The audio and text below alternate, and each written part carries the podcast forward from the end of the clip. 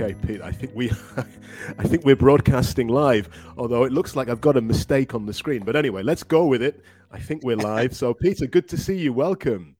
Nice to see you, Matthew. Thank you. Good to be with you. Hey, I'm looking forward to doing this podcast. Normally, it's with Stefan. He's very serious, so I'm happy to have you with me. We can have a little bit of fun today. I'm sure. Let's do it. Great. Excellent. Okay. Good. Pete, what are we talking about today? Yeah, so today we're going to be talking about uh, modals. Uh, can, could, be able to. Uh, these are modal auxiliary verbs that we use in conversation. Great, great. These are really useful. And uh, once we get uh, comfortable and confident with them, it enables us to talk about our plans and also experiences we had in the past. So I think this is going to be a really interesting, interesting podcast for our listeners.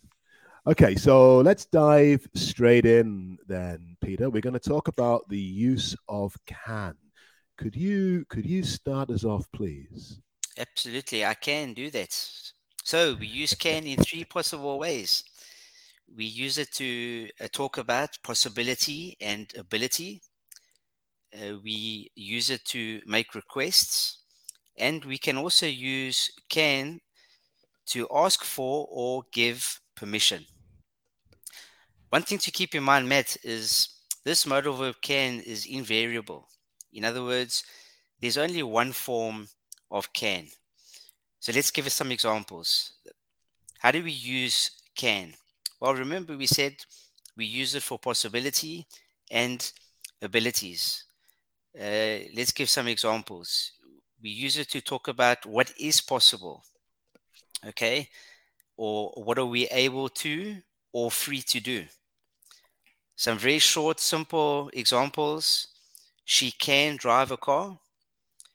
Uh, John can speak English. We can also use the modal verb can in the form of a question. Uh, for example, hey Matt, can you hear me?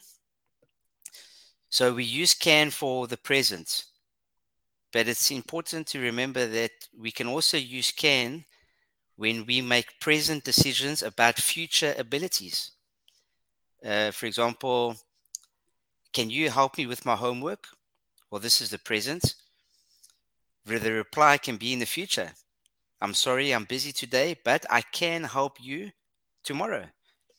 So it's really a good uh, modal verb to to keep in mind and to practice in our hey, conversation. Thank you, thank you very much for that. Uh, that's that's great. So if I understood correctly, um, can it doesn't change depending on on the speaker. It just stays the same. That's great. They're exactly. the the kind of verbs that we like. So we don't have to think too much about conjugating the verb. And also you said we can use it across across the the tenses. So can you help me with my homework? Nice example. Uh, no, I can't, but I can tomorrow. So we can use it to talk about future plans. Nice and easy. Very nice and easy. Great, good. great. Fantastic. I love it. I love it. Okay, good. Uh, something else we can use can for Peter, is for requests and orders. Uh, what do we mean by that? Well, let me give you a couple of examples. Peter, can you make me a cup of coffee? I would love to. Yes, I can.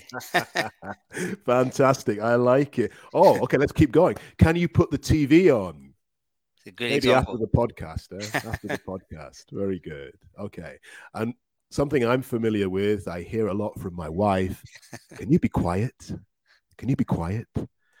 So we can use can to ask for things and also to give orders. Pete, is there anything else we can use can for? Yeah, we can use can for permission. Uh, we can use it to to ask or give permission for something. Uh, this is this is a, an example. It's not a healthy example, really, but it's one we can use. Uh, can I smoke in this room? okay, it's, it's not a it's not really a request that we like to use. Uh, no, you can't smoke here, but you can smoke in the garden. That's just a, an example. Uh, can I go to the shops? Can I go to the beach? These are uh, examples that we use when giving or asking for permission. Great, good, Pete. Thank you. Uh, so this is a really useful verb. We've seen uh, just in these few moments the different things that we can do uh, with can. No, so that's great. Thank you very much for those examples, Pete. Let's move on then to our next modal of ability, and we want to talk about the use of could. Could. So again, Pete, could you give us an introduction into the use of could? Yeah, I can do that. We use could, Matt. Remember, can is in the present. Uh, could is when we talk about past possibility or abilities. Uh, and we can also use could when we want to make requests or ask for something. So again, very similar to uh, can. Uh, could is invariable. There's only one form of could. So I mean that's really great because it makes it much easier to to use. We don't need to try and think how we can conjugate it. It's uh, fairly easy to to use. Uh, some examples that we can that we can have is when we talk about what was possible in the past. So uh, what were you able to or free to do? Maybe when we were younger, we we could do certain things, mm-hmm. but now as we're older. it becomes a little bit more difficult. Right. But let's just, uh, for our listeners' uh, sake, give some simple examples. I could swim when I was five years old. Okay, that was something in the past. Uh, talking about my grandmother or my grandfather could speak seven languages, obviously, when they were much younger. Um, I would like to be able to speak seven languages, but that's not possible for me. Uh, English and Spanish is uh, enough for now. So, in a question form two, could you understand what he was saying? Right. Okay, also something referring to the past. Great, great, Pete. Thank you. That's a nice intro into could. So, again, the point we want to highlight for our listeners and, and learners we don't have to conjugate could. So, it makes it a really nice modal verb to use. We don't have to worry about who's speaking. We can just use it and go for it. Mm. Okay, let's highlight a little detail as well, Pete, when we're talking about uh, could and also can. We're talking here about general ability in the past, aren't we? Things that uh, we were able to do in, in most circumstances. Okay, what if we want to get specific?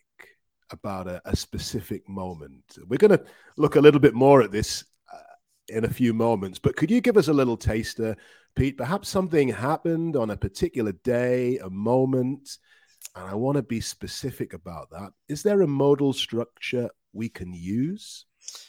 So, for like a specific occasion, you know, you, you spoke about something general. My mother, my grandmother could speak Spanish. But if we think of a specific occasion, uh, we change could and we can use able, able to, be able to. So a man fell into the river yesterday. The police were able to save him. So that's true. that's a specific occasion that we can use. That's great. Thanks for that, Pete. That's mm. uh, that's really interesting. So now we we can talk generally and we can also get specific. And of course, with be able, well, we're going to have a look at be able in a moment. So yes. I don't want to jump the gun too much on that one. Fantastic. One more use of could that we want to to mention, Pete, as well, is could in requests. So um, I asked you for a coffee, uh, but I could do it maybe a little bit more formally or politely, we could say. And could you? Could you make me a coffee, please? And could you bring a, a slice of chocolate cake as well, Pete? That would be that would be fantastic. It's asking for too much, Amy. there we go. There we go. Great. Thank you, Pete. Okay, so we've looked at use of can, use of could. Now let's go to that third modal that we mentioned earlier use of be able to. So please, could you give us a little introduction to this yeah. one? Pleasure. We use be able to when we talk about abilities once again. Uh, obviously, uh, we need to be aware that be able to is possible in all tenses. So this is interesting. Now this is different from can and could. We use it in all tenses. Uh, for for example, I was able to drive in the past. Okay, for uh, the future, I will be able to drive. And then we have another example. I have been able to drive. So we can use it across all tenses. So this obviously requires a little bit more practice. Mm. Uh, how are we're going to use it, but yeah. it's also again a, fairly easy model to to be able to use. Great, very good. And notice there it goes with be, the verb be. So we we have to conjugate this one now. Uh, it's not as easy maybe as can.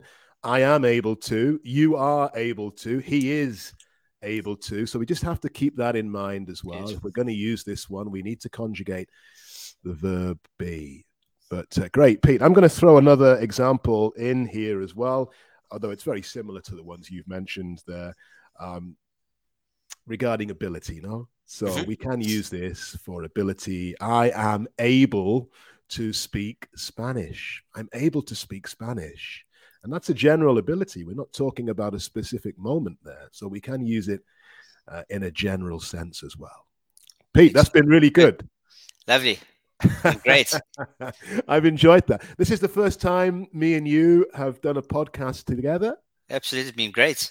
I've enjoyed it. We were able yeah. to do it. and we can do it. We can do this. Fantastic. Good. Our listeners can do this. Yeah, and that's a great uh, that's a great lead into our, our conclusion, Pete. If our listeners want to have a trial class with you, I mean, that's not easy because you're in demand. But if you want to have a trial class with Pete, where do they have to go? Well, they can visit uh, the campus.trainlang.com and they can uh, follow the instructions there. And of course, we'll be happy to uh, spend some time and to help our listeners uh, learn and improve their English. Great, Peter. Thank you. And when you go to the campus, I mean, just spend some time there, have a look around. There's podcasts, uh, there's uh, group classes you can look at. There's yeah, there's so much to do on the campus there. So so have a look around there. Pete, looking forward to seeing you in the next nice podcast. Good job. Thank you very, very much. much yeah. Nice spending time with you today. Hey, I've enjoyed that.